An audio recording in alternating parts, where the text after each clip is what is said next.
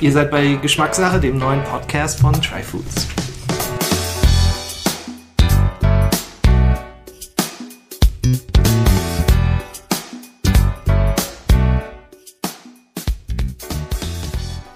Ja, hallo und willkommen zur neuesten Ausgabe von Geschmackssache, dem Podcast von Tryfoods. Heute darf ich einen wahren Tausendsasser in Sachen Spirituosen und genauer genommen in Sachen Rum bei mir begrüßen mit Nikolas Kröger. Nikolas stellt unter seinem Label Wagemut eigenen Rum her. Er ist aber auch Reisender und Berater in Sachen Rum, also perfekt geeignet, um uns in diese faszinierende Welt zu führen. Nikolas erklärt uns auch, was aus seiner Sicht Rum zur vielseitigsten und geschmacklich komplexesten Spirituose macht. Gleichzeitig sprechen wir aber auch über einige Schwierigkeiten im ganzen Rum-Business. Ja, wie kann man Qualität erkennen? Was ist jetzt wirklich in einer Flasche Rum drin? Alle diese verschiedenen Herausforderungen, die Rum auch mit sich bringt. Und wir vergleichen Rum auch mit Whisky und anderen Spirituosen.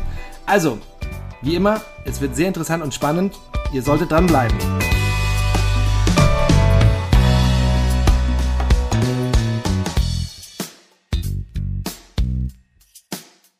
Ja, ich habe hier heute Nikolas Kröger zu Gast. Nikolas, schön, dass du dir Zeit genommen hast, um mit mir über Rum zu sprechen.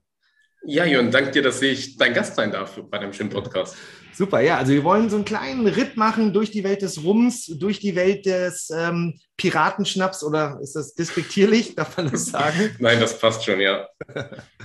du, ähm, aber zuerst mal zu dir. Also ich habe irgendwo gelesen, dass du schon mit 15 Jahren deinen ersten Schnaps gebrannt hast. Ähm, wie kam es dazu? Darf man darüber reden? Das ist ja eigentlich gar nicht. Ja, klar. natürlich. natürlich darf man darüber reden. Ähm, gerade auch einfach, weil es ja alles schon verjährt ist.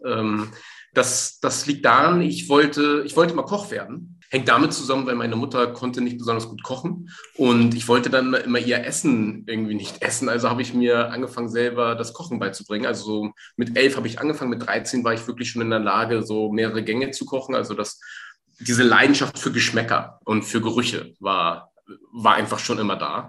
Und mein Großvater französischer Seite, also ich bin halb Franzose, der hat da so meine Leidenschaft für Gerüche entdeckt, weil er immer gemerkt hat, wenn ich dann irgendwie mit 14, 15 an seinem Wein gerochen habe, da habe ich irgendwie so ganz wilde Sachen gesagt und es hat ihn immer sehr beeindruckt und er wollte diese Leidenschaft unterstützen und hat mir daher einen kleinen Destillierapparat eben zum 15. Geburtstag geschenkt und damit ging dann die wilde Reise los und dadurch habe ich dann eben auch meine Leidenschaft für Spiritosen entdeckt die noch größer ist als die für Essen. Ja.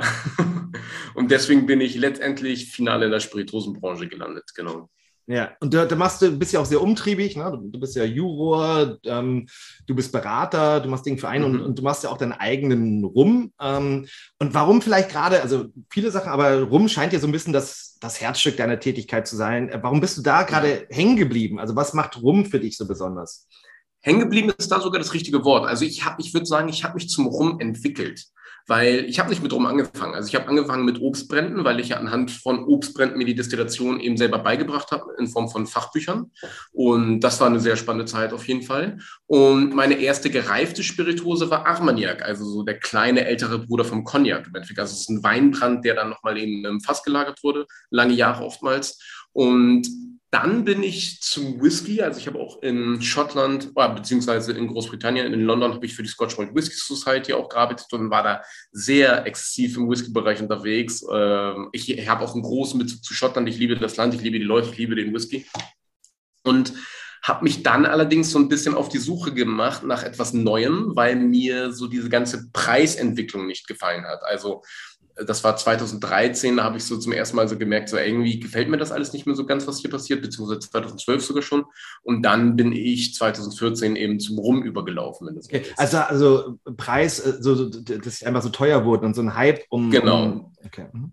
Genau, also es ist so, in der Welt der gelagerten Spiritosen haben wir eben so den Nachteil, beziehungsweise kannst du so sehen, wie du willst, hat Vorteile und Nachteile, dass ja die Spiritose über Jahre eben im Fass gelagert werden äh, muss. Während wenn ich zum Beispiel einen Trend habe wie Gin, ja, ich kann heute als Produzent Gin destillieren, morgen das in die Flasche füllen und übermorgen ist es im Geschäft. Also es geht wirklich so schnell, wenn ich will.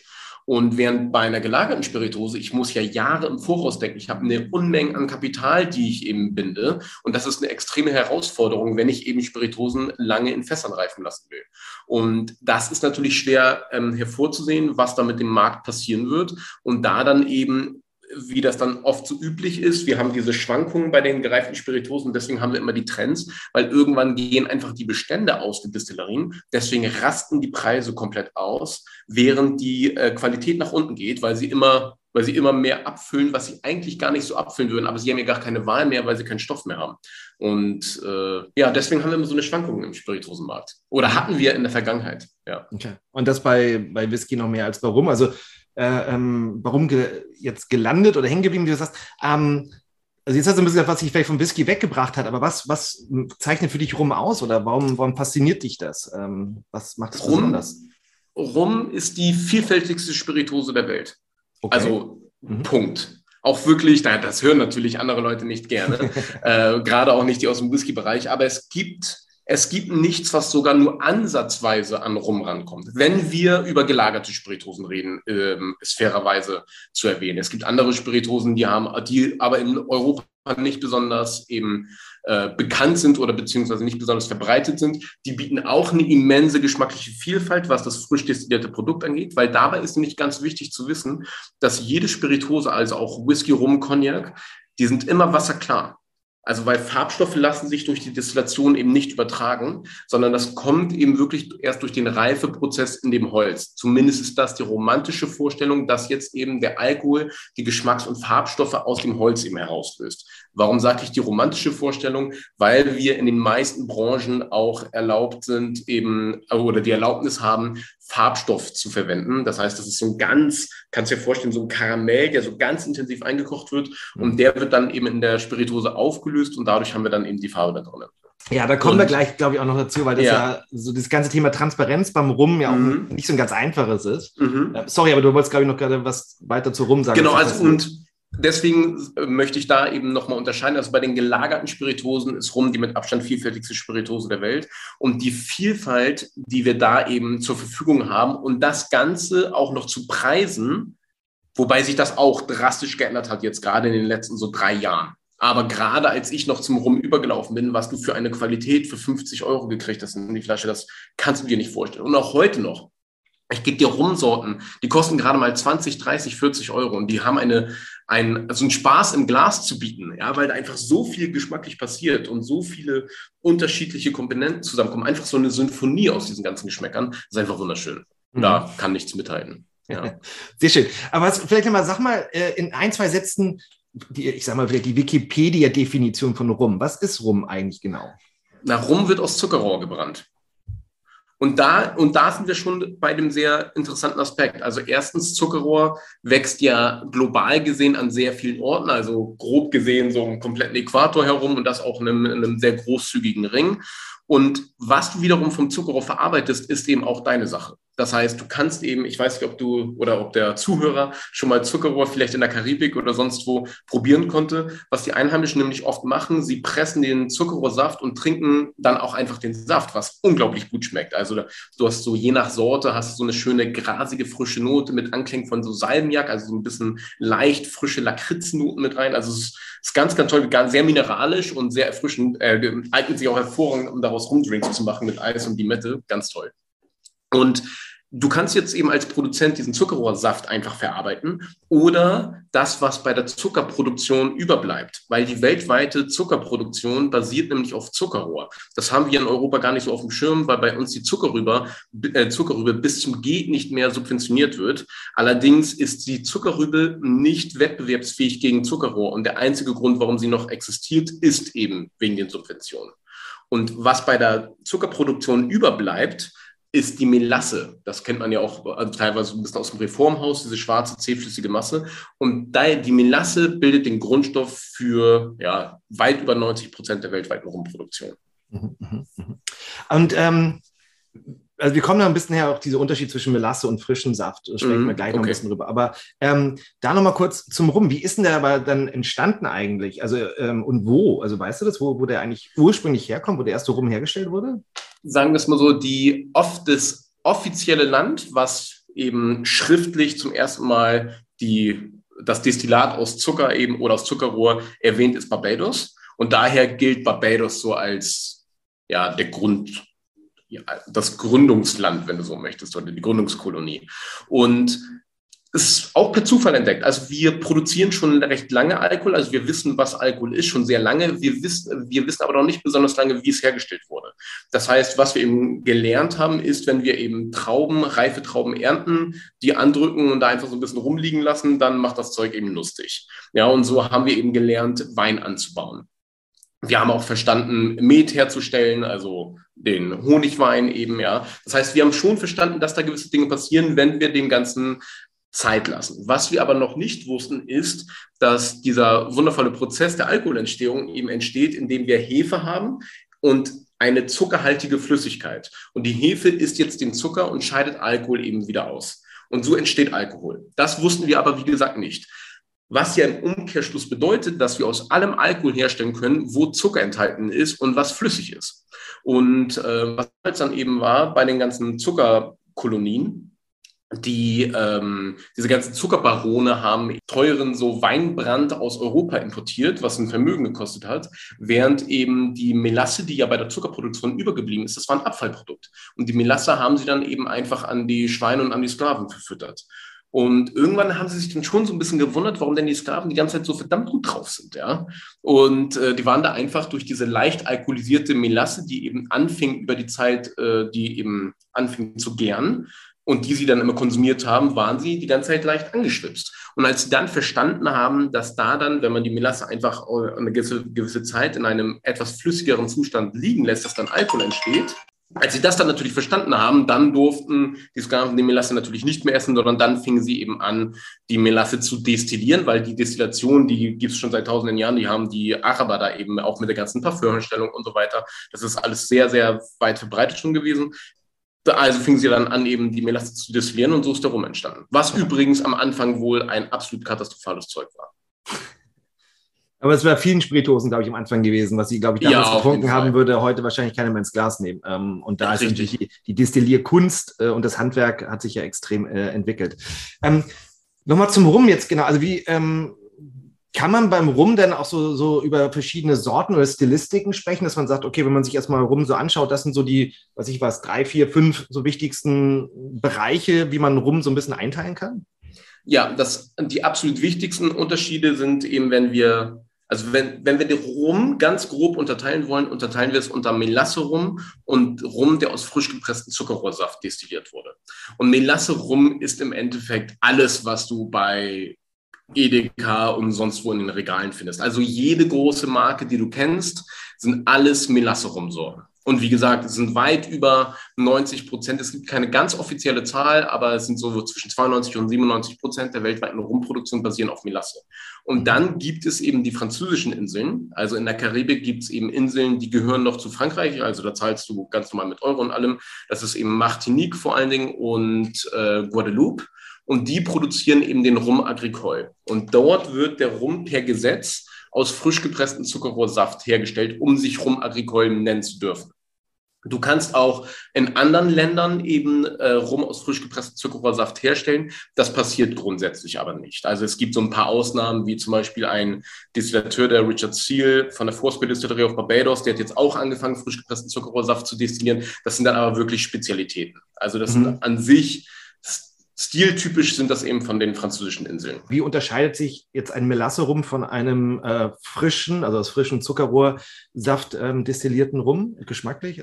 Die Frage ist nicht besonders einfach zu beantworten, weil wir haben, ich möchte kurz was anderes dazu erklären, um ja. zu erklären, warum die Frage nicht leicht ist zu beantworten.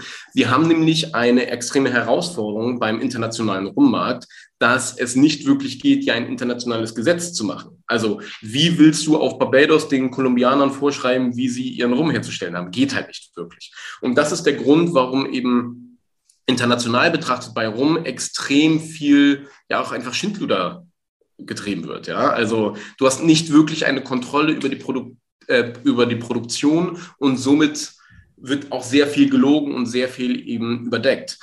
Der Vorteil ist jetzt, was wir bei Agricole haben, also bei dem Rum, der aus frisch gepresstem Zuckerrohrsaft destilliert wurde, der ist unter der Kontrolle von einem Land, sprich Frankreich. Und die haben eben strenge Gesetze und strenge Kontrollen. Das heißt, du kannst dich wirklich immer darauf verlassen, wenn du einen Rum Agricole kaufst, was du kriegen wirst.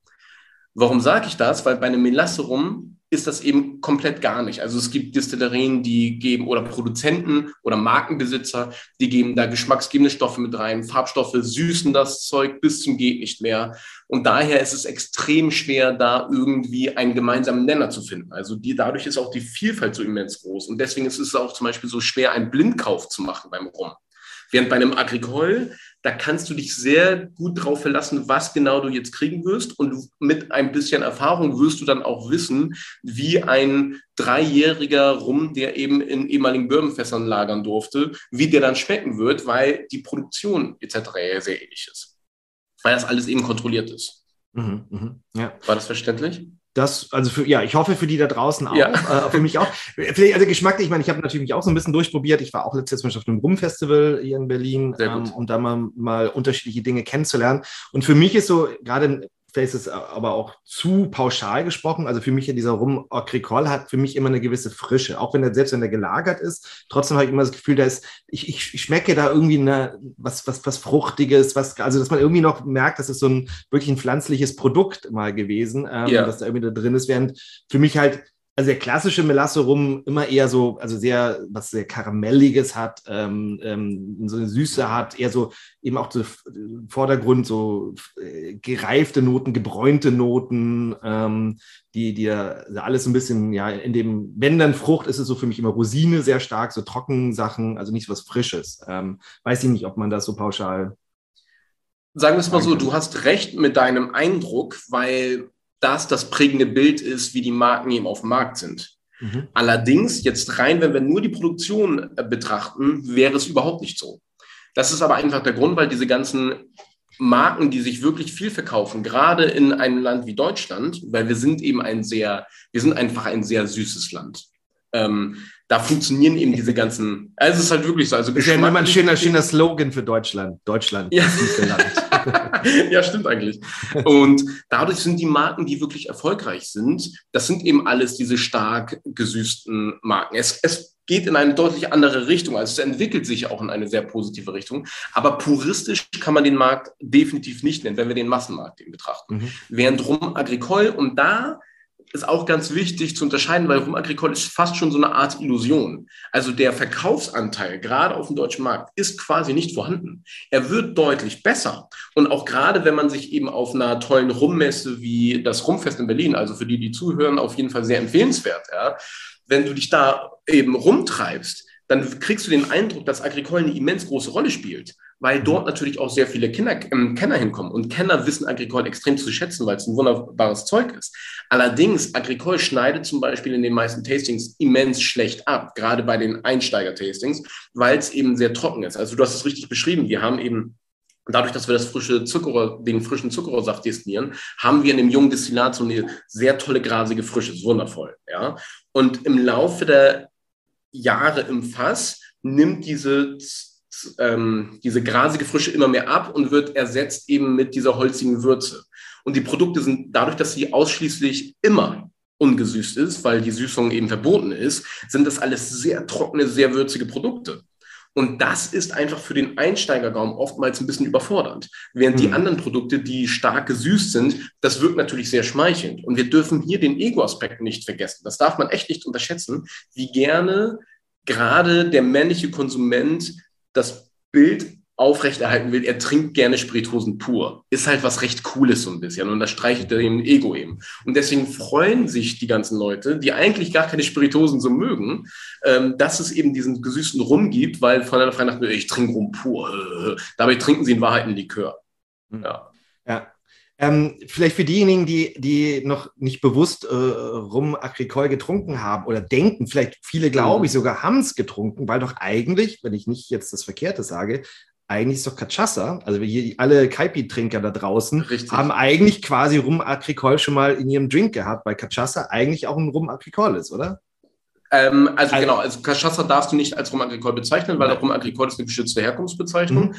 Aber rein technisch hast du recht. Und ähm, hier ist aber wichtig zu unterscheiden, Brasilien, also Cachaça ist ja die Nationalspirituose Brasiliens und Brasilien sagt, sie machen Cachaça, sie machen keinen Rum. Und daher wird auch bei den Zahlen, die ich gerade genannt habe, also mit den über 90 Prozent der weltweiten Rumproduktion basieren auf Melasse, Cachaça ist da nicht mit einberechnet. Rein technisch wäre ein Cachaça auch ein Rum. Das heißt, wir dürften zum Beispiel, ich könnte jetzt einen Cachaça kaufen, den hier in Deutschland in eine Flasche umfüllen und könnte dann Rum aufs Etikett schreiben. Das könnte ich machen. Ja. Weil rein technisch gesehen ist es ein Rum. Okay. Mhm. Genau. Aber das, ja, du hast recht. Also Cachaça ja. ist auch aus frisch gepresstem Zuckerrohr destilliert. Aber da auch ganz wichtig, mit diesen ganzen Rotzmarken, die du da im Supermarkt kriegst, also kann ich wirklich an dieser Stelle nicht anders sagen, Cachaça hat durch diese Billig-Cachaça-Qualitäten mit den Billigkeit-Bringers einen komplett schlechten Ruf. Cachaça ist absolut großartig. Es ist eine ja. wundervolle Spiritose und vernünftig produziert. Und es gibt super zu super günstigen Preisen in Deutschland tolle Cachaça-Qualitäten. Also zum Beispiel Delicana Silver kann ich da dem Zuhörer sehr empfehlen. Der Liter kostet irgendwie 16,90 Euro oder so. Und der Stoff, da hast du genau das, was wir beschrieben haben, diese komplett grasige Frische. Und das Tolle ist, Cachaça wird in der Regel noch sauberer produziert als Rum Agricole. Das heißt, wir haben noch eine viel schönere, grasigere Frische. Also ich bin ein riesen Cachaça-Fan, ganz toll. Mhm. Spannend.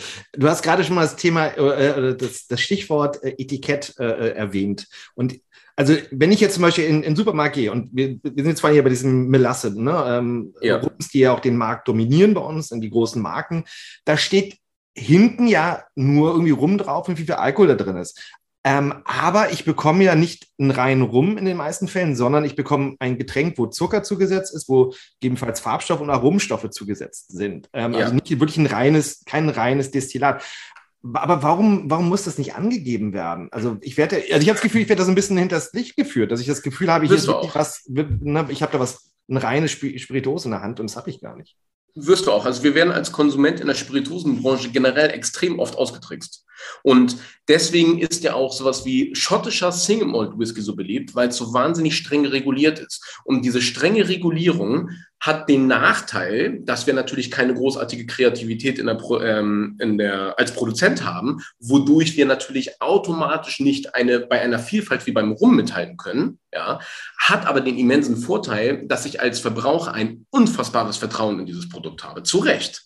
Weil ich weiß einfach, wenn da draufsteht, bei einem schottischen Single Malt Whisky, zehn Jahre, dann ist der jüngste Tropfen da drin zehn Jahre.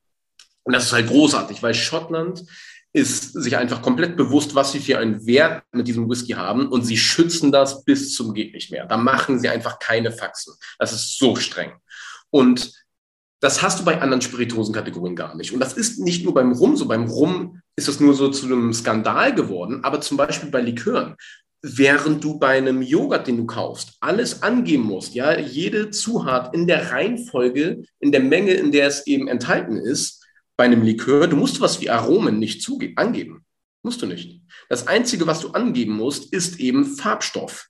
Und Farbstoff an dieser Stelle, das ist gar nicht so wahrscheinlich. Farbstoff ist sogar selbst beim strengen schottischen Singmalt Whisky erlaubt. Ja. Aber Farbstoff in Form von so dieser streng konzentrierte Karamell, der übrigens so stark konzentriert ist, dass wir als Menschen, wenn der gering dosiert ist, um eine Farbanpassung zu machen, nicht in der Lage sind, den Sensoris rauszuschmecken.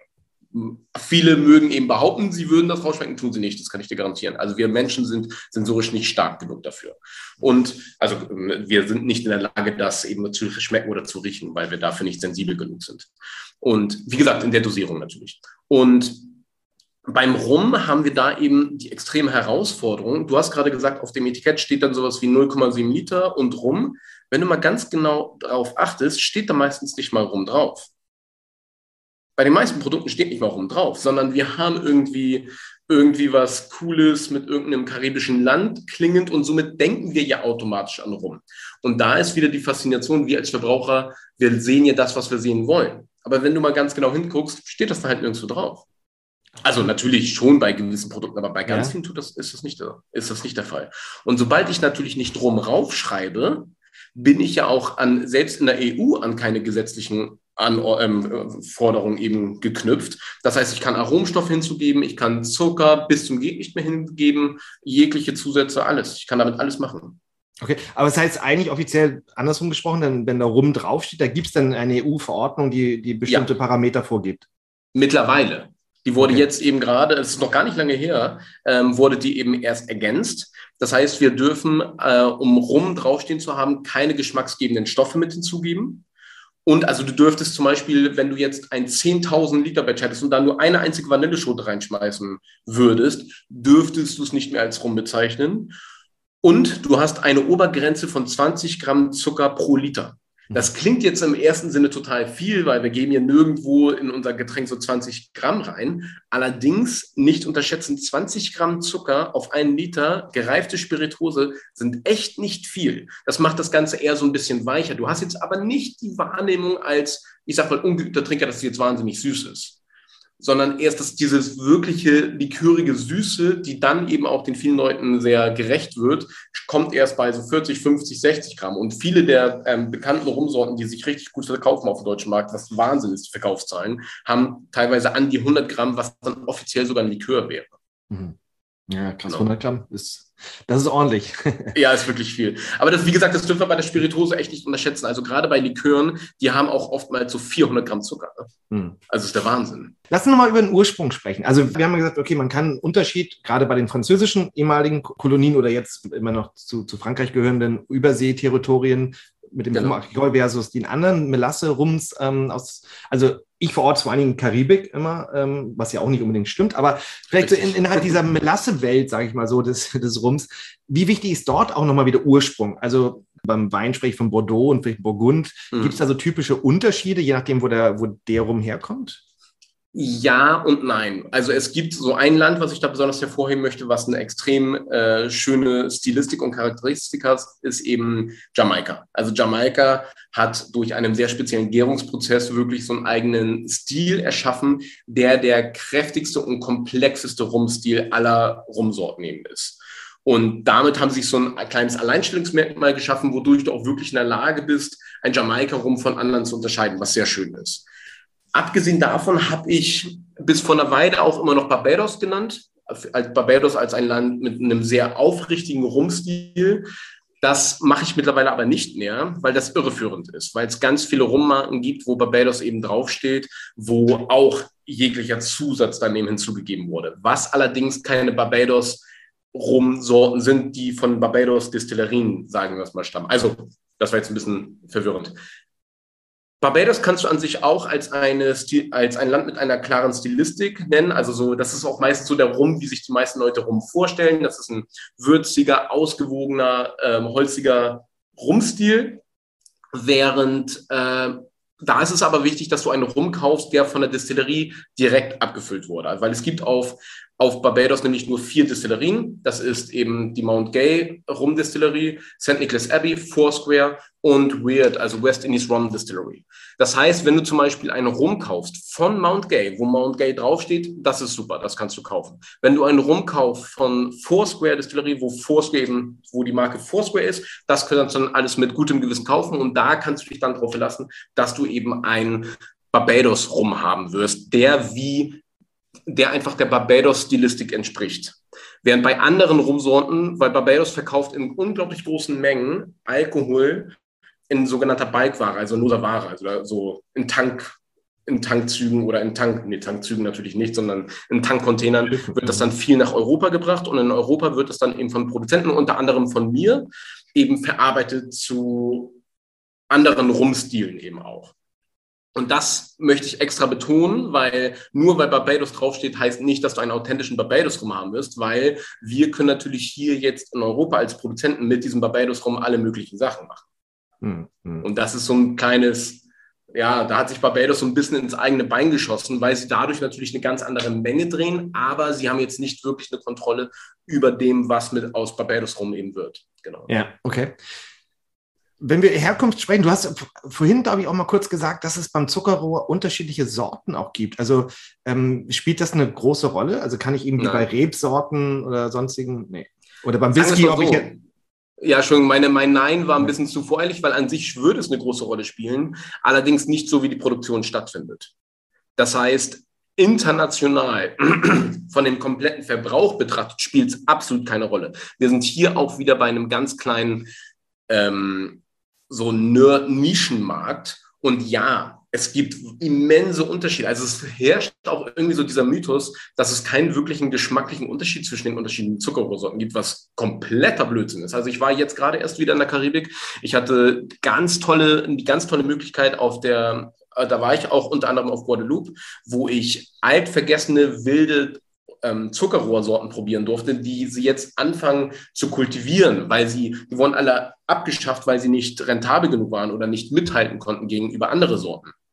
Und was die für eine geschmackliche Intensität zu bieten hatten, war großartig. Das heißt, an sich ist es absolut möglich, als Produzent ähnlich wie beim Wein, die wirklich die Zuckerrohrsorte zum Star zu machen. Es gibt so die ersten Produzenten, die das machen. Also es gibt zum Beispiel äh, Clément, das ist eine Distillerie auf Martinique, die machen eben ganz viel mit der Canne Bleu, also das ist dann eben eine Zuckerrohrsorte.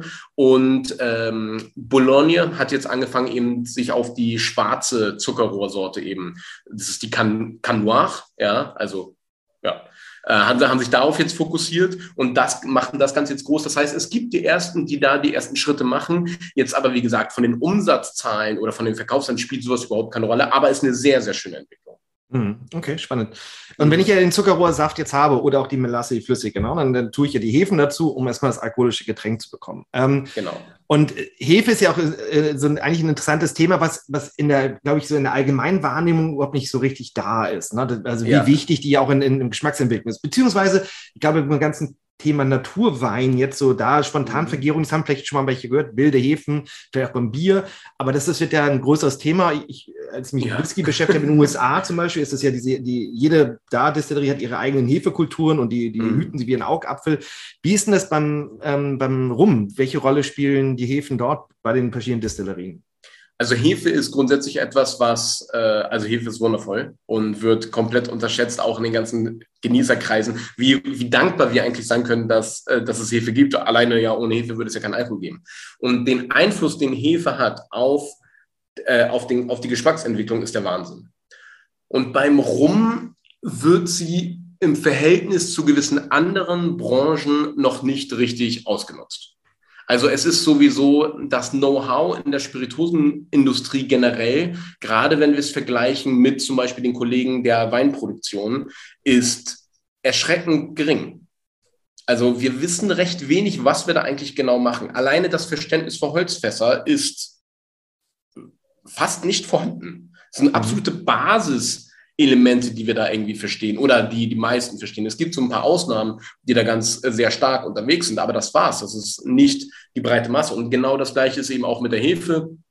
Ähm, das meiste, viele versuchen das natürlich irgendwie schön und elegant zu verpacken, dass sie einen ganz besonderen Hefestamm haben, bla bla bla. Ganz oft sind es eben industrielle Reinzuchthefen und die werden da einfach in einem sehr kontrollierten Ausmaß eingesetzt und somit erzeugen wir eben wunderbare Massenprodukte mit einer ganz tollen gleichbleibenden ähm, geschmacklichen Qualität. Und das Ganze ist nicht gar nicht kritisch oder abwertend gemeint, weil sowas soll es ja natürlich auch geben. Wir wollen ja auch als Verbraucher, je nachdem, wonach wir uns gerade sehen, wollen wir uns einfach darauf verlassen können, dass jede Flasche, die wir kaufen, immer gleich schmeckt und so weiter. Ja. Aber es gibt eben auch ganz wilde und spannende Sachen, die wir da machen können. Haiti ist da ein sehr spannendes Beispiel. Also Haiti ist ein unfassbar armes Land. Also gerade es gab einen großen Erdbeben ja eben 2010. Und das Land hat sich bei weitem nie wieder davon erholt. Ist eine komplette Katastrophe, unter was für Bedingungen da die Menschen arbeiten. Und die stellen auf eine ganz ursprüngliche Art eben noch rum her aus wildem, aus wildem Zuckerrohr, aus einer wilden Vergärung. Und was daraus geschmacklich passiert, das kannst du dir nicht vorstellen. Das muss man erlebt haben. Also diese geschmackliche Vielfalt und Komplexität, die dadurch entsteht, das ist in Deutschland übrigens erhältlich unter Clairin rum. Da hat sich ein Italiener das eben zur Aufgabe gemacht, das der Welt zu zeigen, was sie da großartig machen. Das ist die Firma Villiers, eine der, wenn nicht sogar der krasseste unabhängige Rumabfüller der Welt. Und äh, diese Clairin-Qualitäten, die zeigen wirklich auf, was Zuckerrohr und was Gärung zu bieten hat. Unfassbar. Mhm. mhm. Das Ausmaß ist nicht vorzustellen. Spannend. Also ich kenne es auch noch nicht, also habe ich nicht bewusst, äh, bisher noch nicht probiert. Rum, glaube ich, aus Haiti. Muss ich auf jeden Fall mal machen. Guter Tipp. Genau, ist dieser ähm, Clairin, ja. Mh. Aber auch ganz wichtig, also Haiti ist noch ganz kurz, Haiti ist bekannt, also es gibt eine Major-Rummark aus Haiti, das ist Barbancourt. Das ist damit nicht gemeint. Also es geht mhm. wirklich um diese Clairin-Abfüllung. Das mhm. ist das, was man kaufen muss, wenn man das interessiert. Das ist richtig cool. Okay, okay. Ja. Ähm, jetzt haben wir ja noch, wir haben Hefen, wir haben jetzt diesen alkoholischen Saft, der dann ja ähm, ähm, destilliert wird. Wie ist es denn da? Also ich meine, zum Beispiel beim Whisky, da gibt es ja dann die, diese verschiedenen Philosophien, ich sag Kolonne versus hier, ähm, na, die, die Kupferblase, wie heißt äh, die Potstill. Ja, Potstill, ja. Genau, und da gibt es ja, ne, also die Amerikaner benutzen das, die Schotten benutzen das. Gibt's, wie ist das beim Rum? Gibt es da unterschiedliche Schulen, was die Destillation angeht? Das ist das, das ist wirklich Neben der Vielfalt an Gärungen, die möglich ist, ist das allerbeste an Rum die unterschiedlichen Arten der Destillationsapparate, weil es gibt keine Vorschrift. Und das ist ja das, das ist ja auch hier wieder. Hier hat die Regulierung in Schottland eben ein Problem. Wir müssen, um schottischen Single herzustellen, dürfen wir ausschließlich Potstill destillieren. Fertig. Es gibt nichts anderes. Es darf nichts anderes verwendet werden. Beim Rum können wir nehmen, was wir wollen. Und wir verfügen über alte Destillierapparate, die teilweise noch aus Holz sind, die dann eben mit Wasserdampf betrieben werden.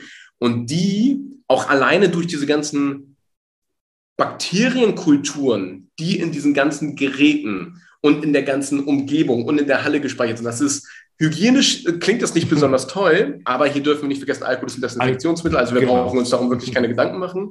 Was da, was wir in der Lage sind, für Geschmäcker zu übertragen, durch diese groß, großartigen Arten der Destillation, ist unfassbar. Und deswegen, alleine aus diesem Grund, kann sowas wie schottischer Single Malt in der Vielfalt niemals mit rum mithalten, weil es ist ein total unfairer Wettbewerb. Du hast keine Chance. Whisky generell könnte das, weil das ist nämlich auch so ein, das wird nämlich auch gerne falsch verstanden. Wenn wir über Whisky reden im Sinne von streng reguliert, dann denken wir mal an Schottland. Whisky an sich, nee, nee, was glaubst du, was die da alle in Asien machen mit Whisky? Also die mhm. machen da ja, was sie wollen. Also Whisky mhm. ist per se nicht besonders streng reguliert. Mhm. Zwar trotzdem viel strenger als Rum, aber trotzdem nicht international betrachtet. Ja, ja, ja. Und Ab ja.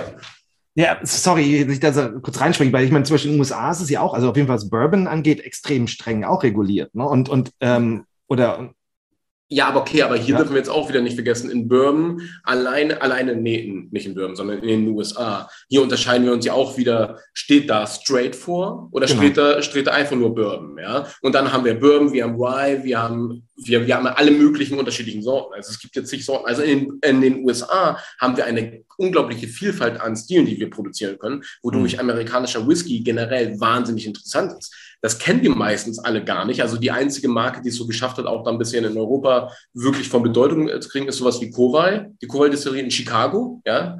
Und die stellen eine total tolle Vielfalt am Whisky her. Das heißt, Whisky hat ein ganz tolles Potenzial. Sie sehen auch hier in Deutschland, was hier passiert, zum Beispiel ähm, außerhalb von Berlin mit den Spreewood-Jungs äh, oder die ne, haben sich ja umgenannt auf Store Club Whisky, die rein Roggen aus Deutschland eben destillieren und die machen großartiges Zeug. Das macht richtig Spaß, ja. Mhm. Ähm, und da sind wir dann auch in der Lage, mit unterschiedlichen Destillationstechniken zu arbeiten. Mhm. Nichtsdestotrotz, das, was wir einfach an Apparaten aus der Geschichte in der Rumwelt haben, diese Destillierapparate sind teilweise von 1890 oder sonst was, das ist, das ist unfassbar. Das, mhm. ist, das ist der absolute Wahnsinn. Ja.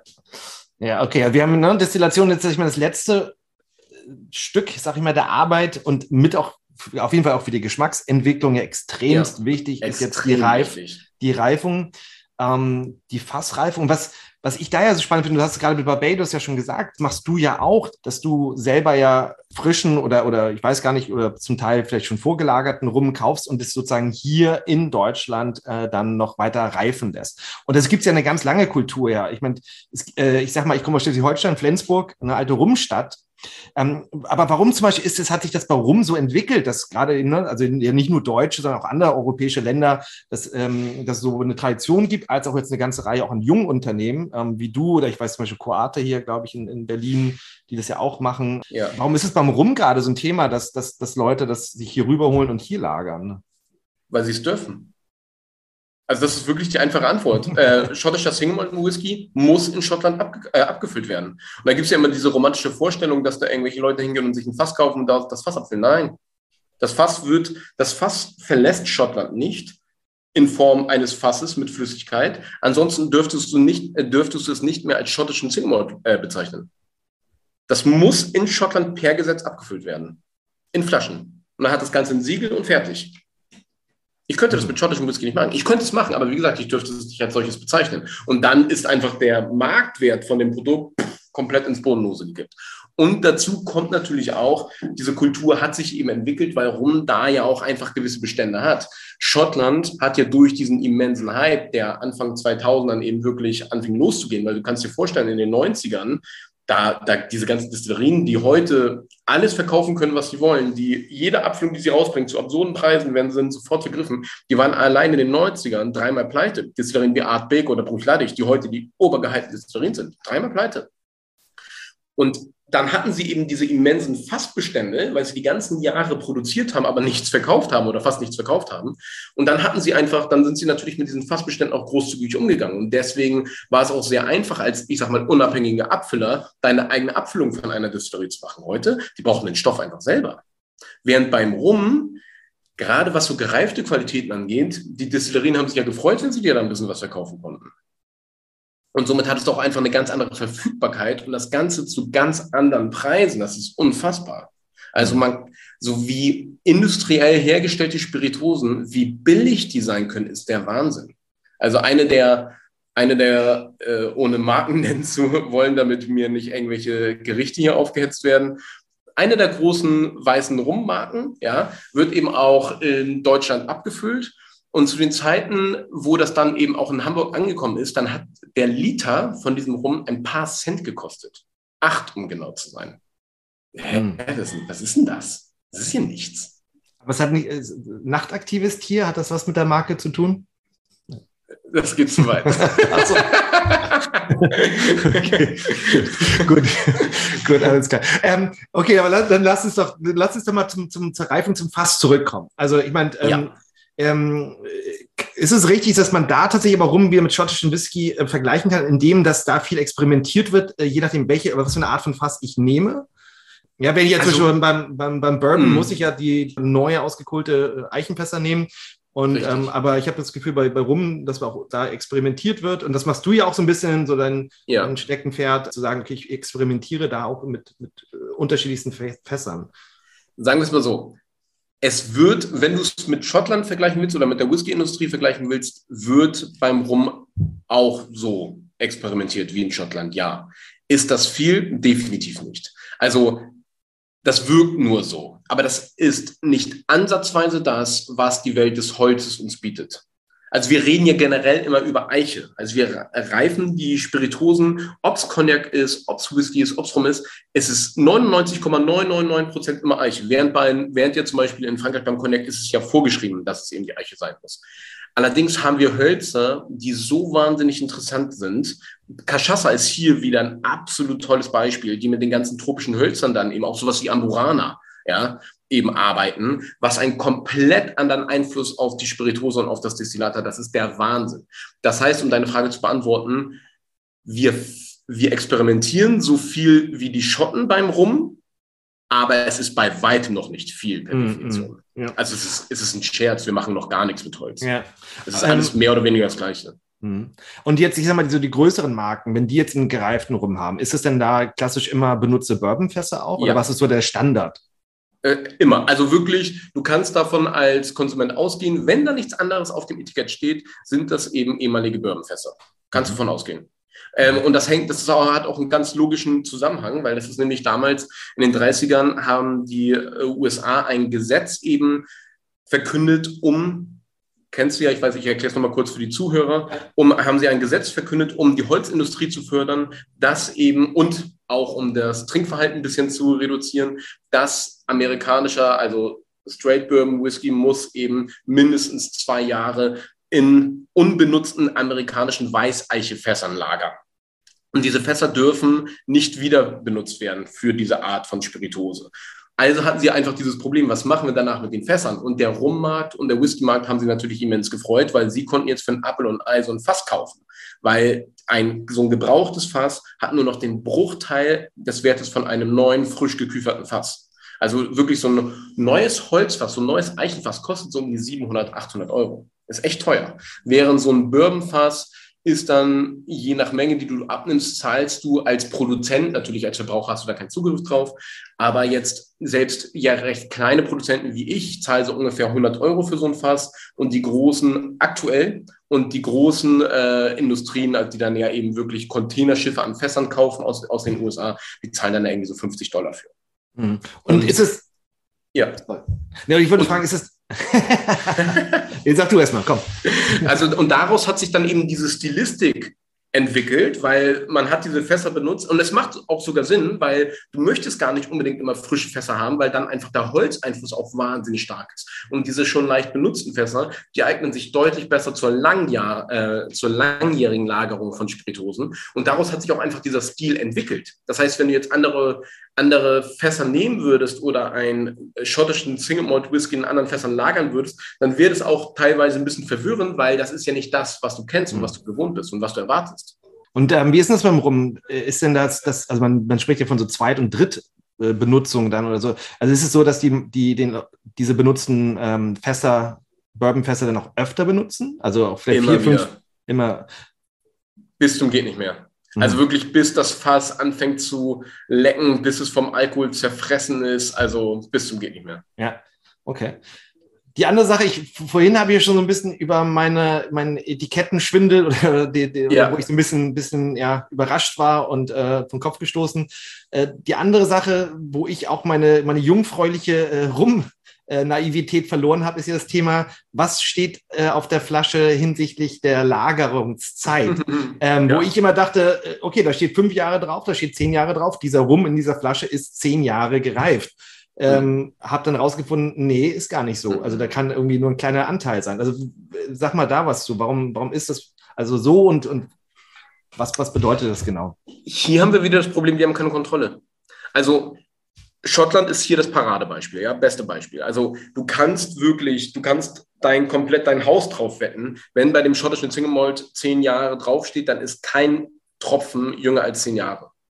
Und daraus, aus diesem, aus diesem ähm, Paradebeispiel des schottischen Single Malt Whiskys, hat sich einfach das in den Köpfen verbreitet als Verbraucher, dass das halt alles so stimmt. Und ich meine, das ist ja auch an sich gut so. Ich meine, wenn wir so misstrauisch die ganze Zeit wären, das wäre ja echt anstrengend, ja. Und gerade weil, wenn wir uns ja auch anschauen, die Verbraucher sind ja, was Lebensmittel angeht, nicht nur gut geschützt in Europa, sondern das ist ja sogar völlig übertrieben. Also diese, wir haben ja eine komplette Überregulierung sogar, wenn du mich fragst. Und dadurch haben wir einfach dieses Vertrauen in die Produkte. Das Problem ist, das ist bei Spiritosen generell aber nicht so. Es gibt gewisse Spiritosen, wie zum Beispiel bei Obstbränden, also da, wo Brand draufsteht, oder bei schottischem Single Malt Whisky, da kannst du dich drauf verlassen. Bei so ziemlich allen anderen Dingen, hoi, hoi, hoi, da wird so viel Schindluder getrieben. Und gerade auch bei, gerade auch bei Rum, du hast ja keine Kontrolle. Wie willst du denn kontrollieren, ob dieser Rum in Kolumbien wirklich von 1983 ist? Wer will denn das kontrollieren? Schreib's doch einfach drauf. Und das ist ja das Problem. Wir müssen hier unterscheiden zwischen zwei Arten der Lüge. Auf der einen Seite einfach diese Dreistigkeit von gewissen Produzenten, einfach irgendwas raufzuschreiben, frei nach dem Motto, kann mir eh keiner das Gegenteil beweisen, ist ja auch so. Keiner hat eine Chance. Ja? Das heißt, die schreiben dann irgendwie beim kolumbianischen Rum 1983 drauf und fertig. Das ist das eine Problem, weil die sagen, die lügen sogar ganz offiziell, der Rum kommt von 1983. So. Und dann gibt es noch die anderen, die eben irgendwie sowas draufschreiben wie Solera und dann irgendwie eine hohe Zahl draufschreiben und die so gesehen gar nicht, ähm, so gesehen gar nicht kommunizieren, dass das Zeug hier 23 Jahre alt ist. Und hier ist auch wieder das Problem, dass wir als Verbraucher einfach das sehen, was wir sehen wollen. Beziehungsweise wir so ein großes Vertrauen haben, dass wenn dann eine 23 draufsteht, gehen wir automatisch davon aus, dass das Zeug 23 Jahre alt ist und realisieren dabei gar nicht, dass wir ausgetrickst wurden. Und natürlich ist somit der Produzent gesetzlich fein raus, frei nach dem Motto, wieso, ich habe nie behauptet, dass das Zeug so und so alt ist. Oder es wird ganz große Zahl draufgeschrieben und dann ein klein dahinter, das ist halt zum 20. Jubiläum. Und dann war die ganze Zeit dieser Mythos, dass das Produkt eben 20 Jahre alt ist. Haben die nie behauptet, wenn du so willst. Aber die große Zahl. Ja, und das, immer das, das Stichwort, also wie du schon sagst, es gibt so eine offene Lüge und dann gibt es dieses das Prinzip ja dieses solärer Verfahrens. Ähm, ja. Vielleicht kannst du das mal kurz erklären, weil das ja in der Rumwelt oft äh, äh, ja, vorkommt und angesprochen wird. Okay, ganz wichtig an dieser Stelle. Die, ähm, das Solera-Verfahren hat in der Rumwelt überhaupt keine Bedeutung und hängt, ist nicht mit einer Zahl zu rechtfertigen. Du kannst das Solera-Verfahren benutzen, weil romantisch vorgestellt ist das Solera-Verfahren eine Pyramide. Ja? Und wir zapfen aus der untersten Reihe, also so eine Fasspyramide, also wenn du die Fässer so übereinander stapelst. Und aus der unteren Reihe zapfen wir jetzt ein bisschen was raus, sagen wir mal so 20 Prozent, und füllen das mit den Fässern da oben drüber auf. Und das wieder mit den Fässern darüber. Und das wieder mit dem Fass da oben drüber. Und in der obersten Reihe, da kommt dann eben das frisch destillierte Produkt rein. Und somit haben wir ein kontinuierliches Mischverfahren, wodurch wir eine gleichbleibende Geschmacksqualität erzeugen. Das ist so die Idealvorstellung. Und dieses Verfahren stammt immer aus der Sherry-Produktion. Also beim Sherry in Spanien ist auch eine geschützte Herkunftsbezeichnung übrigens. Da ist es ganz üblich, dass der Sherry eben mit einem Solera-Verfahren hergestellt wird. Aber, und das ist der Punkt, beim Sherry ergibt es eben wirklich einen kompletten Sinn, weil es ähm, passieren ganz faszinierende Prozesse oder es finden ganz faszinierende Prozesse statt bei der Sherry-Produktion. Erstens, also wir haben immense Unterschiede. Wir haben uralte Keller, wo ein wirklich so Bakterienkulturen und einfach ein einer Mikroklima herrscht, das ist der Wahnsinn. Und deswegen bist du nie in der Lage, einen Sherry von einem anderen Haus zu reproduzieren, weil du da einfach nicht diese Kulturen eben hast. Und dann hast du diese uralten Fässer, also ein Sherryfass ist wirklich erst ein gutes Sherryfass ab 100 Jahre. Und in diesen Fässern mit diesem Holz, wo diese ganzen Elemente mit einspielen, da sind jetzt, findet jetzt dieses ganz langsame Mischverfahren statt. Und was hier passiert, oh, da kriege ich Gänsehaut, das ist wundervoll. Ja? Du hast die sogenannte Madre. Ja, das ist die Mutter. Mutter. Dieser Mutter-Sherry. Und dieser Mutter-Sherry nährt den Jung-Sherry. Ich meine, das klingt jetzt ein bisschen nach Fantasy, aber es funktioniert und es ist unfassbar. Das heißt, es nährt wirklich wie so, wie so ein ähm, äh, Sauerteig. Das nährt, es vermehrt sich zwar leider nicht, aber es nährt den Jung-Sherry. Es ist mhm. unfassbar. Und dadurch ergibt dieser Prozess so, so, so wahnsinnig viel Sinn.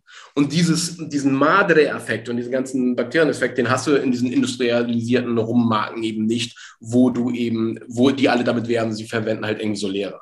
Das machen sie alles nur, damit sie da irgendwie so eine fancy Zahl hinschreiben können, damit der Verbraucher denkt, der ist jetzt 23 Jahre alt. Uh -uh. Ich garantiere dir, das ist ganz, ganz, ganz, ganz weit weg von diesem Alter. Hm. Aber wie wichtig ist denn die, die Zeit der Reifung beim Rum? Also ich meine zum Beispiel bei, bei Scotch Whisky wieder, ist, das ist ja auch so ein, ein Riesenhype, so nach dem Motto, je, je, je oller, desto besser. So, ne? Ähm, ja. Und, und ähm, aber zwischen bei Bourbon und den USA ist es schon wieder anders, weil auch das Klima da schon in Kentucky anders ist. Es ist wärmer, es ist extremer. Mhm. Was, ich habe neue mhm. Fässer, das heißt, ich brauche gar nicht so lange Zeit. Und bei Rum sind wir jetzt in der Karibik, wo ich mir vorstelle, es ist ja noch heißer. Das heißt, ähm, da passiert ja noch mehr Austausch wahrscheinlich mit dem Rum und dem Fass. Also wie wichtig ist denn eine lange Reifezeit beim, beim Rum überhaupt?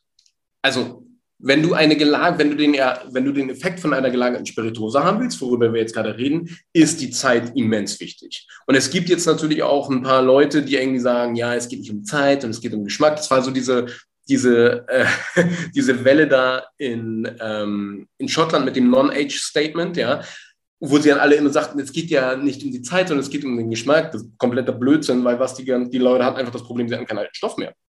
Die hatten echt Probleme zu liefern. Ja? Und deswegen hat dann auf einmal jede große Distillerie oder fast jede große Distillerie äh, neben den klassischen 10- oder 12-Jährigen angefangen, irgendwelche Amber oder sonst was für Blödsinnsqualitäten rauszukriegen. Das Ding ist, was die dann oftmals versuchen, ist, eine gewisse Komplexität vorzugaukeln, indem sie sowas wie frische Sherryfässer nehmen oder junge Sherryfässer nehmen, um da so eine gewisse ölige Vollmündigkeit mit reinzubringen. Mit Komplexität hat das aber nichts zu tun. Und das ist immens wichtig zu verstehen. Es geht nicht bei weitem nicht nur um den Austausch zwischen oder um den geschmacksgebenden Stoff des Holzes es sind die ganzen Prozesse, die da drin stattfinden. Und es gibt ja auch gerade etliche Firmen, die sich da irgendwie drin versuchen, diese ähm, und die auch sagen, sie haben die Lösung gefunden, was übrigens nicht stimmt an dieser Stelle, die eben sagen, sie brauchen nicht mehr die, lange Jahr, ähm, die langen Jahre, weil sie mit Druck arbeiten und dies, das.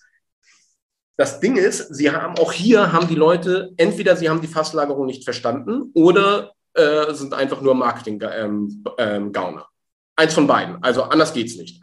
Weil es finden auch hier wieder mikrobiologische Prozesse statt, die so immens wichtig sind, wie zum Beispiel Esterumwandlung. Ja, und das, das braucht halt einfach seine Zeit. Das braucht seine Zeit. Das kannst du nicht ersetzen. Und das ist mit das Wichtigste, was bei der Holzfasslagerung stattfindet. Gar nicht mal so der Einfluss von dem Holz. Das ist teilweise sogar recht schade, dass diese ganzen, gerade die ganzen alten Whiskys vom Holz so überlagert wurden. Ja, es ist einfach viel zu viel und diese Basisspiritose ist komplett gestorben. Das sagt ja schottischer Whisky ja selber auch. Die, die sagen ja ganz offiziell, dass 70 Prozent vom Geschmack kommt aus dem Holz. Das ist doch scheiße. Also nein, ich will jetzt nicht sagen, das ist scheiße, weil das schmeckt ja, ja ich weiß, was du meinst. Ja, ja, genau, ich mag ja keine Balance auch gerne. Mhm. Mhm. Es hat seine Berechtigung, nicht falsch verstehen. Mhm. Aber da gibt es so viel mehr. Und was wir durch gezielte Fasslagerung mach, erreichen können, indem wir wirklich einfach den Basischarakter dieser wahnsinnig tollen Spirituose hervorheben, ist der Wahnsinn. Aber dafür brauche ich natürlich auch erstmal ein Destillat mit unfassbarem Charakter. Mhm. Aber kannst du denn sagen, so pauschal, okay, wenn wir jetzt, ein, ich sag mal, wirklich ein des geschmacklichen, gelagerten, gereiften Rum schmecken möchte, dass man sagt, der, der, sollte mindestens fünf Jahre wirklich gereift sein oder zehn Jahre oder irgendwie kannst du es so festmachen oder eine ungefähre Zeit? Nee, geht nicht. Absolut nicht. Weil auch hier, das ist auch dieses Ding, Rum ist sowas von überhaupt nicht pauschalisierbar, weil wir eben diese immense Vielfalt haben. Und Rum ist sogar am spannendsten bei den frisch destillierten Produkten. Da da lernen wir wirklich die Vielfalt, die Rum zu bieten hat. Weil sobald ich etwas in ein Holzfass gebe, und gerade weil es dann ja auch meistens eben ein ehemaliges Bourbonfass ist, also amerikanische Weißeiche, wo Bourbon Whisky vorher drin gelagert wurde, somit fange ich dann automatisch an, durch diese Fasslagerung und die unterschiedlichen Spiritosen aneinander anzupassen. Im Laufe der Jahre wird es auch immer schwerer, die unterschiedlichen Spiritosenkategorien voneinander zu unterscheiden. Weil diese Komponente Holz oder äh, eben Eiche, die ja einfach dazukommt, sorgt ja dafür, dass sie sich immer mehr ähneln. Und umso mehr Holz dazukommt, umso mehr ähneln sie sich. Okay. Also ungelagerte Spirituosen sind komplett unterschätzt übrigens. Ja. Obwohl ich ein Riesenfan von Holzfasslagerung bin. ja. Wenn wir jetzt mal überlegen, wir haben jetzt über verschiedene Typen ja gesprochen, gerade so ungelagert, gelagert ähm, und auch gesagt, hey, es ist gar nicht so einfach rum, also gerade auch wenn ich jetzt irgendwie in den Laden gehe, aber kannst du so ein paar Tipps mal geben? Also wie, wenn ich jetzt oder die, die Leute da draußen sagen, oh, ich habe irgendwie Lust jetzt bekommen auf Rum. Und, und aber jetzt ja. will ich mal sicherstellen, dass ich auch mal was Vernünftiges in Anführungsstrichen in, im Glas habe. Ähm, und ich gehe jetzt, also A, kann ich zum Supermarkt gehen? Kriege ich da in Deutschland in Durchschnitt einen vernünftigen Rum? Muss ich oder sollte ich ins Spirituosenfachgeschäft gehen? Und wenn ich ja ins, ins Fachgeschäft, worauf kann ich da so ein bisschen achten? Also, ähm, ja, wenn ich so vor dem Regal stehe mit Rum. Ah, das, das Problem ist an der Sache, also erstens im Supermarkt kriegst du im normalen Supermarkt kriegst du jetzt nichts Tolles. Also es gibt natürlich tolle, gerade Edeka oder sowas oder Famila, äh, für die, wo es Famila gibt, die haben dann oftmals schon eine gute Spirituosenauswahl. Ähm, beim Rum ist es aber trotzdem nicht wahnsinnig gut. Also Whisky kannst du da zum Beispiel echt gute Sachen, anständige Sachen für gutes Geld kaufen, das passt alles. Aber Rum, nee. Also pauschal würde ich sagen, Rum nicht aus dem Supermarkt. Ähm, Spirituosenhändler, ja.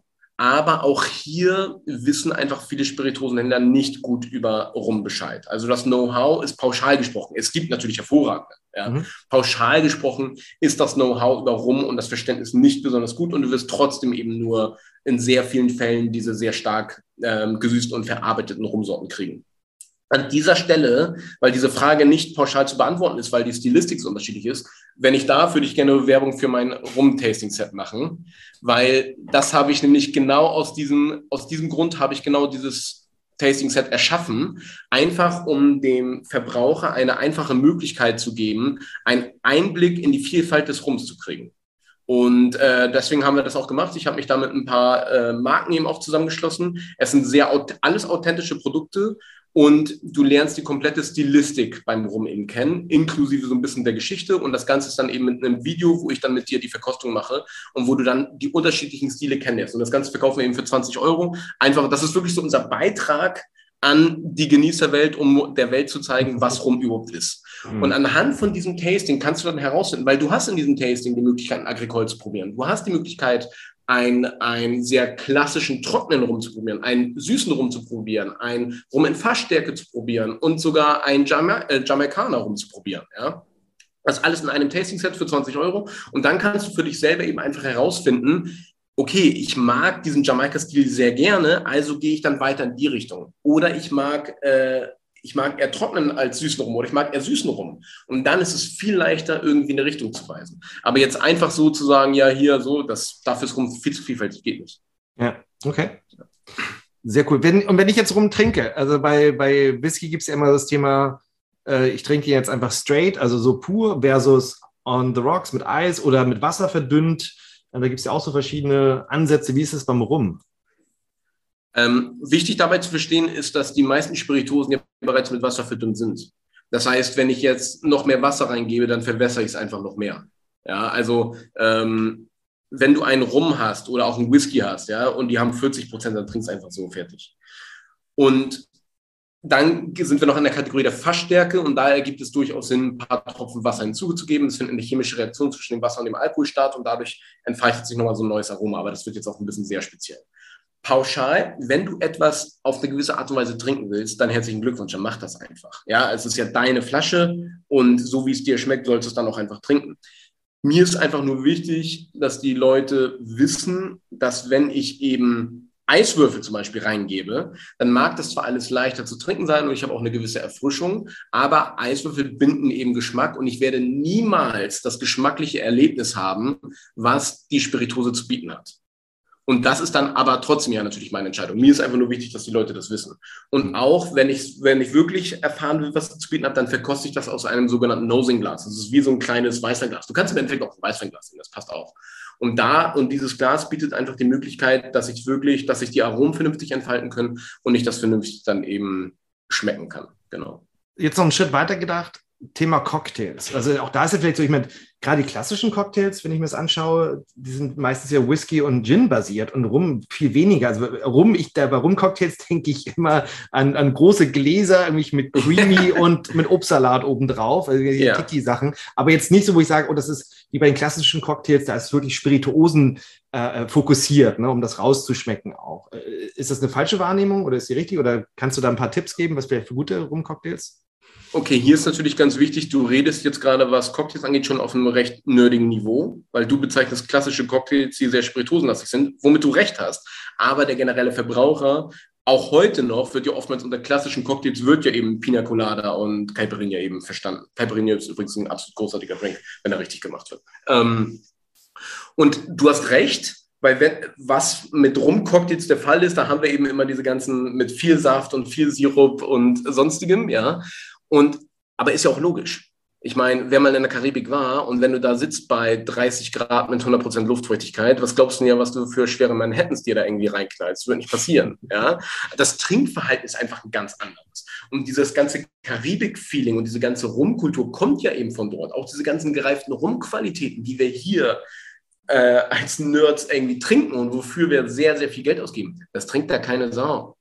Das trinkt da keine Sau. A, haben die Leute meistens kein Geld dafür. Und B, das ist alles viel zu komplex, viel zu intensiv und das passt einfach nicht mit der Temperatur und mit dem Lebensstil. Also selbst ich erwische mich, wie ich da in der Karibik, also mein Trinkverhalten ist ein komplett anderes wie hier. Also es ist ein komplett anderes. Und daher kommen natürlich die Rum-Cocktails. Und somit ist natürlich verständlich, dass es nicht gerade ein, eine Art von einem Manhattan-Cocktail eben entspricht.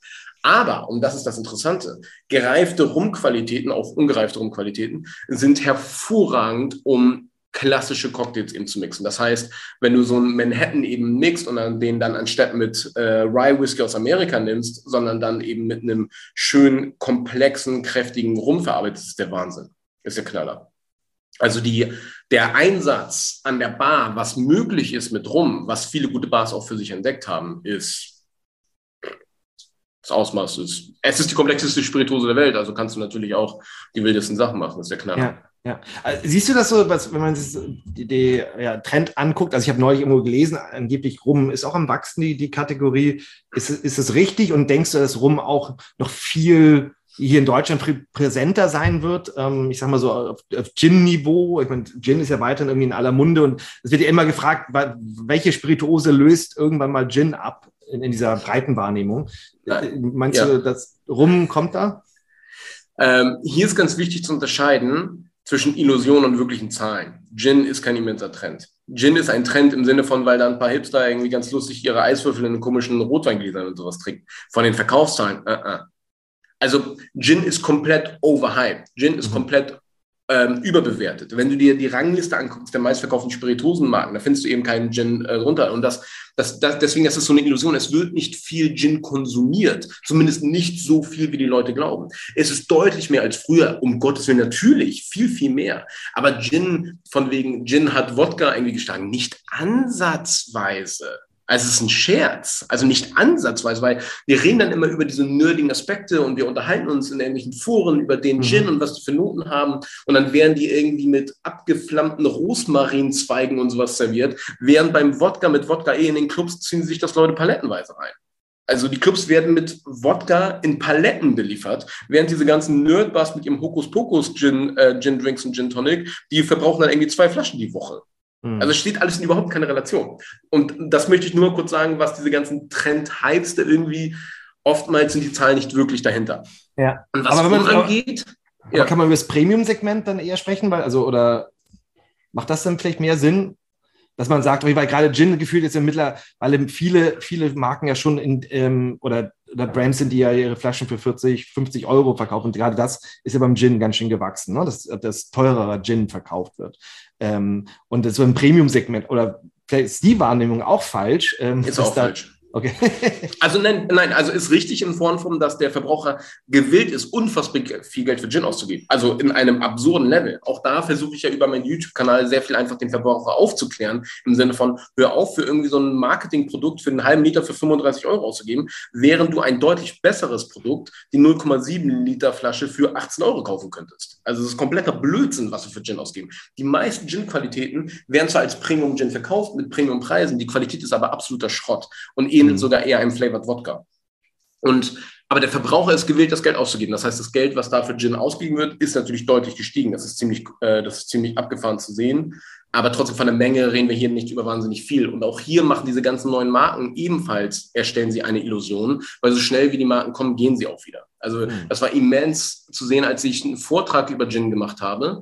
Und ich wollte meinen Vortrag von, also es war so eine Art Schulung. Und ich wollte meine Schulung, mein Material von vor einem Jahr nehmen was waren es? Ich glaube, 70 Prozent der aufgeführten Marken haben nicht mehr existiert. Also es ist der, es ist der Knaller. Das ist wirklich ja. unfassbar. Ja. Und was Rum angeht, also die Frage war ursprünglich bezogen auf den Rum-Trend. Die Rumbegeisterten, auch ich habe das früher behauptet, ähm, aber das ist schon mittlerweile Jahre her, wo ich aufgehört habe, dass Rum der nächste Whisky wird. Nein, wird nicht passieren. Niemals. Also wirklich, an dieser Stelle sage ich mittlerweile niemals. Warum? Weil weil Whisky hat etwas erschaffen, das ist bisher in der Spirituosenwelt noch nicht gesehen. Wir haben eine Community, die sind so eingeschworen und die sind so stark, boah, das hast du nie erlebt. Whisky hat diesen, diesen Status, dieses mhm. schottische, dieses männliche, dieses, mm, ja, es ist einfach, es ist eine Kultur, es ist ein Land, das ist greifbar, das ist, das ist, es ist ja eh wirklich ein wundervolles Land mit einer tollen, stolzen Geschichte, ja. Und die ähm, Schottland hat verstanden, was Whisky eben ist. Also du kannst dir vorstellen, dass Schott, ähm, schottischer Whisky ist nach Öl die wichtigste Einnahmequelle der Schotten. Also es ist unfassbar. Und in der Karibik kämpfen ja eher die ganzen Rumproduzenten gegeneinander.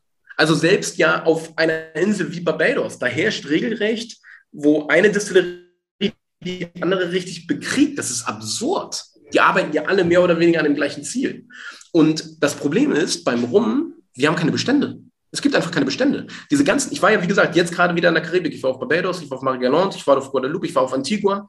Die Leute sind absolut auf nichts vorbereitet. Die haben überhaupt keine Vorstellung davon, was in Europa funktioniert. Natürlich gibt es ein paar Destillerien, wie Hampton Estate of Jamaica, die komplett verstanden haben, was hier passiert und die da jetzt richtig von abkassieren. Ja? Aber diese meisten Destillerien, die unfassbar tolles Zeug machen, die sind da alle komplett im Winterschlaf. Da passiert gar nichts. Das, die ganzen Distillerien sind ein kompletter Schrotthaufen. Also die ganzen Hallen, die fallen fast auseinander. Die arbeiten in, mit einer Ineffizienz, das hast du noch nicht gesehen. Und da gibt es einfach keine Bestände. Das heißt, Rum genießt immer mehr Wertschätzung, zu Recht. Aber wir haben nicht diesen Puffer an Ware, die die Schotten hatten. Die Schotten haben auf zig Millionen Litern fertig gereiften Whisky gesessen, als Whisky anfing zum Trend zu werden. Und die Schotten und der schottische Whiskymarkt ist kontrolliert von der Großindustrie. Alleine der größte Spirituosenkonzern der Welt, nennt sich Diageo oder Diageo, denen gehört über 50 Prozent der schottischen Whisky-Distillerie. Das musst du dir mal reinziehen. Und die überlassen ja nichts dem Zufall. Wir reden hier über eine Großmacht, die, als sie realisiert haben, dass schottischer Whisky losgeht, die fing an zu produzieren. Und zwar ordentlich. Und wir hatten, und das ist ja auch der Grund, warum ich ja beim äh, schottischen Whisky ausgestiegen bin, wir hatten dann diesen Downfall auf schottischen Whisky, ja, wo eben die Preise nach oben gingen, während die Qualität nach unten ging. Ja, aber die haben sich wieder gefangen. Weil die hatten so große Lagerbestände und so eine treue Kundschaft. Und es gab auch überhaupt keine Alternative vernünftig verfügbar auf dem europäischen Markt, dass die die äh, Produktion angekurbelt haben, aber die haben halt die Produktion schon vor über deutlich über zehn Jahren angekurbelt. Das heißt, diese Abermillioniter, die sie dann reproduziert haben, das Zeug ist mittlerweile wieder fertig. Das heißt, der Stoff ist wieder da. Und normalerweise lösen sich die Trends ja eben ab, weil es einfach keinen Stoff mehr gibt. Und das haben die Schotten zum ersten Mal als in der Geschichte der gereiften Spiritosen hingekriegt, dass sie dieses Loch überstanden haben, weil sie einfach so wirtschaftlich viel Geld reingebuttert haben, was möglich war durch die Gelder eben dieser Großmächte dahinter. Mhm. Und wenn beim, Shop, beim Rum, das meiste sind immer noch irgendwelche Familienbetriebe, die irgendwie ihren eigenen kleinen ähm, Dimpel da machen. Und selbst jetzt schon, weil Rum so eine kleine Nachfrage hat, weil wir haben so einen kleinen Kreis, äh, so zum Beispiel auf dem deutschen Markt. Der deutsche Markt ist ein sehr, sehr wichtiger Rummarkt. Ähm, wir haben so einen kleinen Kreis an Nerds und selbst die kaufen alle Bestände auf, dass selbst jetzt schon, obwohl Rum noch nicht ansatzweise ein Trend ist, was die, was die Premium-Qualität angeht, wie eben Whisky, also noch nicht ansatzweise vergleichbar mit den Verkaufszahlen. Und selbst jetzt schon rasten die Preise aus. Das heißt, wir hätten, wir könnten diese, wenn wir, wenn jetzt diese ganzen Whisky-Trinker zum Rum überlaufen würden, was trotzdem recht viele tun, wir wären nicht mal ansatzweise mit dem Bestand, was wir haben, in der Lage, die abzudecken. Okay. Nicht ansatzweise. Also sollten wir auch Leuten eher sagen, trink keinen Rum, damit das nicht zu so einem Hype wird und die Preise so.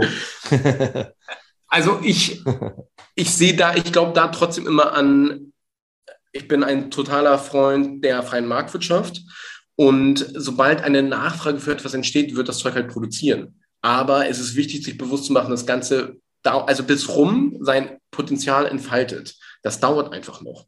Also wir, wir sind da alle noch komplett, die Rumproduktion ist noch komplett im Dornröschenschlaf. Also ich plane auch mit meiner Firma, ich habe da jetzt schon das Ziel, dass ich auch dann anfange, die ersten Rumdestillerien aufzubauen bzw. zu übernehmen. Da sind wir noch ein bisschen zu klein für, aber das ist so meine Vision eben. In, in der Karibik was zu übernehmen, oder? Genau, also in der Karibik äh, plane ich Destillerien dann zu übernehmen, Stück für Stück, während zum Beispiel wir haben in Europa ganz tolle Möglichkeiten mit Inseln wie Madeira oder, ten, äh, oder sowas wie äh, Gran Canaria. Ja? Ähm, da wächst ganz, ganz tolles Zuckerrohr und da dann eben wirklich eine Rumdistillerie so from scratch eben aufzumachen machen. Also das ist so die Vision, die ich persönlich für mich eben habe. Genau. Spannend, das ist doch, ähm, Nikolas, man kann auch super lange weitersprechen, ähm, aber ich denke, wir haben schon viel, viel äh, Ground covered hier, ja. ähm, viel, viel gesprochen. Äh, ich, also für alle, die es interessiert, ich werde es auch nachher noch in den, den Show Notes äh, verlinken, ne? also Wagemut äh, sich anzuschauen und auch deinen YouTube-Kanal, wer, wer ja, dranbleiben will. Und dann später natürlich auch bei dem Bau der der Distillerie dabei zu sein, dass man das ja, genau. verfolgen genau. kann. Ähm, nee, super spannend. Ähm, vielen Dank für deine Zeit, dass wir hier so ein bisschen ja, in die Rumwelt eintauchen konnten. Ähm, ich habe viel gelernt, also ich hoffe, ihr da draußen auch. Vielen Dank auch fürs Zuhören und vielen Dank an dich.